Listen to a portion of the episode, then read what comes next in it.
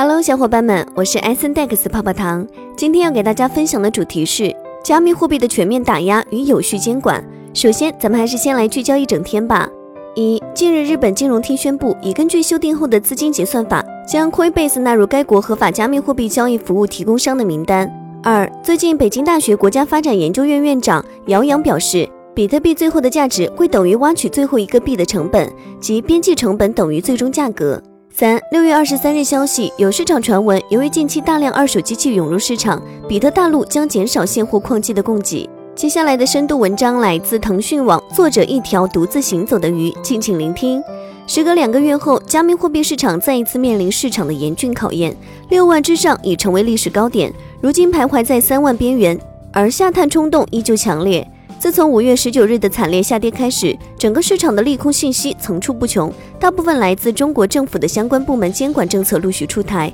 还有部分西方金融监管机构的政策收紧。其次是美联储 QE 退出及加息的时间点的加速提前。如此种种，历史上经历过数次剧烈涨跌的加密资产再次迎来全球暴风雨的洗礼。东方的全面打压与西方国家的专门立法规范监管。五月十八日晚间，中国互联网金融协会、中国银行业协会。中国支付清算协会发布关于防范虚拟货币交易炒作风险的公告，重申比特币等虚拟货币是一种特定的虚拟商品，不应且不能作为货币在市场上流通使用，并要求金融机构、支付机构等会员单位不得开展与虚拟货币相关的业务。五月二十一日，国务院金融稳定发展委员会召开第五十一次会议，会议要求要坚决防控金融风险，打击比特币挖矿和交易行为，早早坚决防范个体风险向社会领域传递。要维护股债汇市场平稳运行，严惩金融违法犯罪活动。如果说行业协会的公告还只是提醒，那国务院金融委的会议要求就是真正的整顿清理命令了。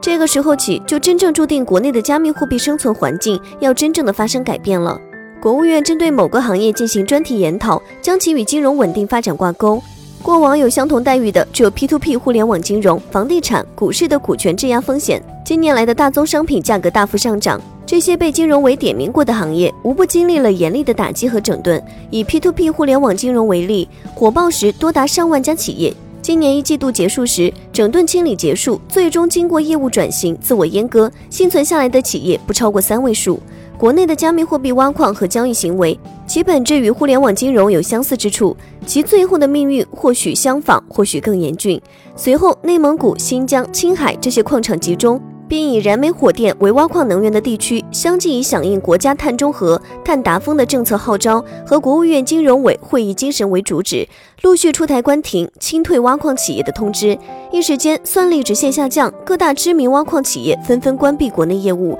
积极寻求出海通道。直至六月二十日，就连业内认为还有一线希望的水电大省四川，也在当天清晨零点，所有矿场被集体断电。至此，耗电约八百万千瓦时的世界最大矿工聚集地成为历史，属于中国算力主导全网的时代结束了。六月二十一日，央行官网发文称，近日人民银行有关部门就银行和支付机构为虚拟货币交易炒作提供服务问题，约谈了包括工商银行、农业银行在内的部分银行和支付机构。随后，工商银行、建设银行、邮政储蓄银行、兴业银行以及支付宝纷纷发表公告，禁止使用其提供的银行服务开展比特币等虚拟货币交易。而另一方面，了解加密货币的玩家都知道，加密货币的底层技术和经济模型绝大部分都发源于西方，特别是网络技术的发源地美国。就连比特币的第一个实际用例用来买披萨，那也是发生在美国，更不用说第一家加密货币交易所的运营。作为传统金融活动成熟的美国，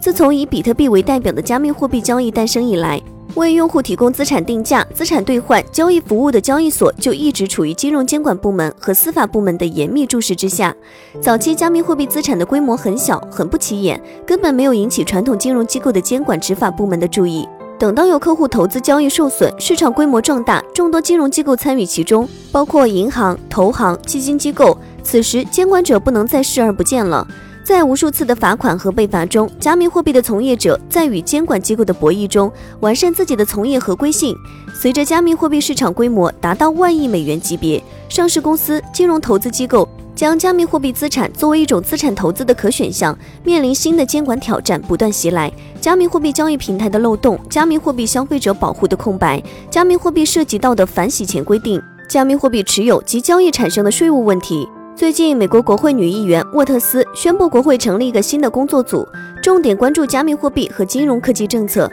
据悉，该小组由众议院金融服务委员会的十二名成员组成。沃特斯将新工作组的目标确定为就加密货币监管、区块链和分布式账本技术的使用，以及美国中央银行数字货币的可能发展等问题，共同制定立法和政策解决方案。六月九日，萨尔瓦多总统布克勒发布推文称。其提交的比特币法案在国会上以压倒性优势获得通过，八十四票中得到了六十二票赞成票。该法案获得国会通过，意味着中美洲国家萨尔瓦多成为世界上第一个将比特币定为法定货币的国家。有学者认为，萨尔瓦多此举实属迫不得已。像萨尔瓦多这样的小国央行，能够用来背书自身货币价值的就很少。要黄金没有黄金，外汇甚至都靠在外打工的平民汇进国内，就连政治都不见得多么稳定。所以用自己国家的货币风险是很大的。除了萨尔瓦多，其他拉美国家也在大力推广加密货币。在萨尔瓦多首次宣布比特币的法定地位后，巴拉圭也表示将考虑让比特币成为该国的法定货币。显然，萨尔瓦多已经为中南美洲国家开辟了加密货币的道路。以上内容作为一家之言，仅供参考。好了，本期的节目就到这里了。如果喜欢泡泡糖为您精选的内容，还请帮忙多多转发。那咱们下期再见，拜拜。